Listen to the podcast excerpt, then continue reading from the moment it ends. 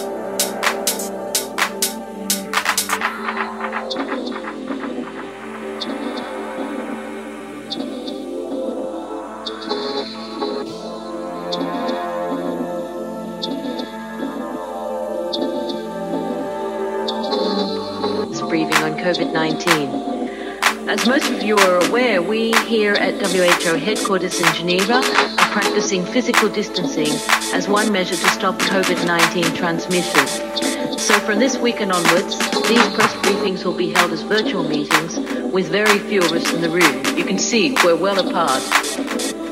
Just some housekeeping. If you've joined online, please use the raise your hand icon, icon, icon, icon. COVID 19 transmission.